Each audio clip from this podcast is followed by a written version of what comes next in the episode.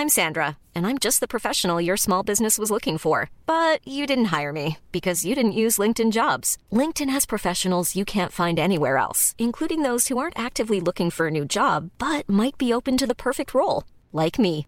In a given month, over 70% of LinkedIn users don't visit other leading job sites. So if you're not looking on LinkedIn, you'll miss out on great candidates like Sandra. Start hiring professionals like a professional. Post your free job on linkedin.com/people today.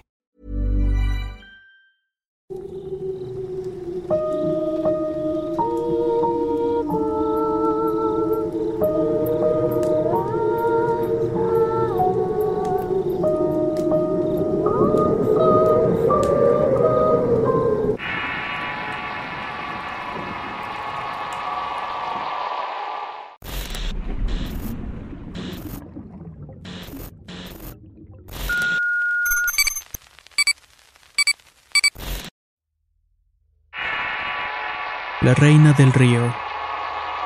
Historia compartida por Mari Pérez. Escrito y adaptado por Tenebris para relatos de horror. Me animé a mandarles esta historia justamente por el relato que escuché en el canal sobre un tema parecido. El relato que escuché es sobre una serpiente de la cascada de Puebla. Y lo que mi madre y sus hermanas vieron es extrañamente familiar. En ese entonces mi mamá tenía seis años. Entre sus muchas travesuras, su favorita era bajar a una barranca para divertirse con sus hermanas. Se metía a las cuevas y túneles que la llevaban a diferentes destinos de aquí en Puebla. Ella y mis tías vivían con mi abuela cerca del río Toyac. Hoy en día mi madre se sorprende de la inocencia que tenía en ese entonces para jugar con tal despreocupación. Más que nada porque eran lugares peligrosos, especialmente el río.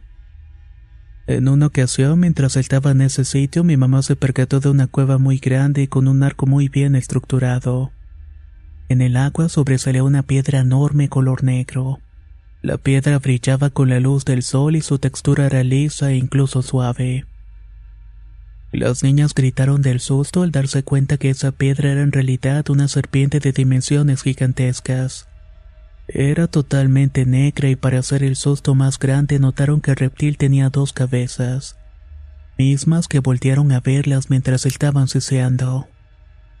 Sobre el animal se pintaba un arco iris que le coronaba e iluminaba más sus monstruosas magnitudes. Esto fue en extrema sorpresa para mi madre, ya que por un momento sintieron que se les paraba el corazón. Salieron corriendo lo más rápido que le dieron los pies. En el camino tropezaron con una señora que era madre de otros niños con los cuales jugaban. Mi mamá y mis tías le contaron lo que habían visto y para su sorpresa la mujer no se sorprendió. Ella vivía cerca del río y le dijo que también miró al animal en varias ocasiones. La señora criaba animales como vacas, chivos y borregos. Cierta vez había notado que le hacían falta dos vacas y se fue a buscarlas al río. Ahí se encontró con la imagen de la serpiente comiéndose a los animales. Al tener un tamaño descomunal pudo comerse ambas vacas sin ningún problema. Las niñas siguieron corriendo y en esa parte donde había pasto una de mis tías tropezó. Dice que sintió sobre sus manos algo suave que se estaba moviendo. Al abrir el pasto se dieron cuenta que había miles de serpientes pequeñas de colores. Todas gritaron y terminaron de salir de las periferias del río.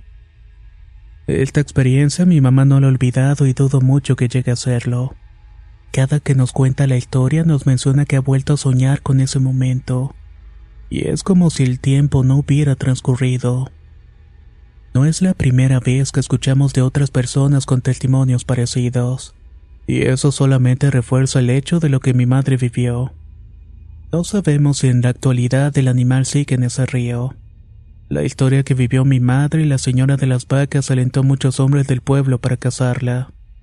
Pero los más viejos de la comunidad se los prohibieron, ya que hay una leyenda que dice que la serpiente es la reina del río, y que si esta muere por la mano del hombre el río se va a secar dejándonos en crisis. Les agradezco enormemente por el tiempo otorgado, y muchas gracias por escuchar mi historia.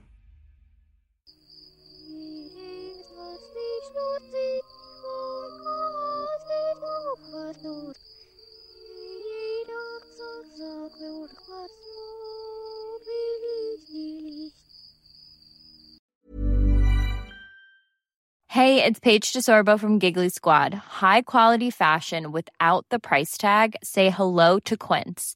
I'm snagging high-end essentials like cozy cashmere sweaters, sleek leather jackets, fine jewelry, and so much more. With Quince being 50 to 80% less than similar brands.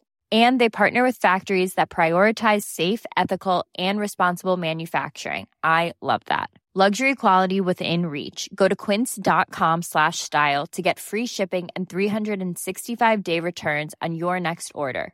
Quince.com slash style. Hey, folks, I'm Mark Marin from the WTF Podcast, and this episode is brought to you by Kleenex Ultra Soft Tissues, your ally to help tackle your allergy symptoms this season. I love the change of seasons, but nobody loves pollen and all those other things floating in the air that make you sneeze during this nice weather. Kleenex Ultra Soft Tissues are hypoallergenic and allergist approved, so fight back against watery eyes and runny noses without worrying about irritating your skin. For this allergy season, grab Kleenex and face allergies head on.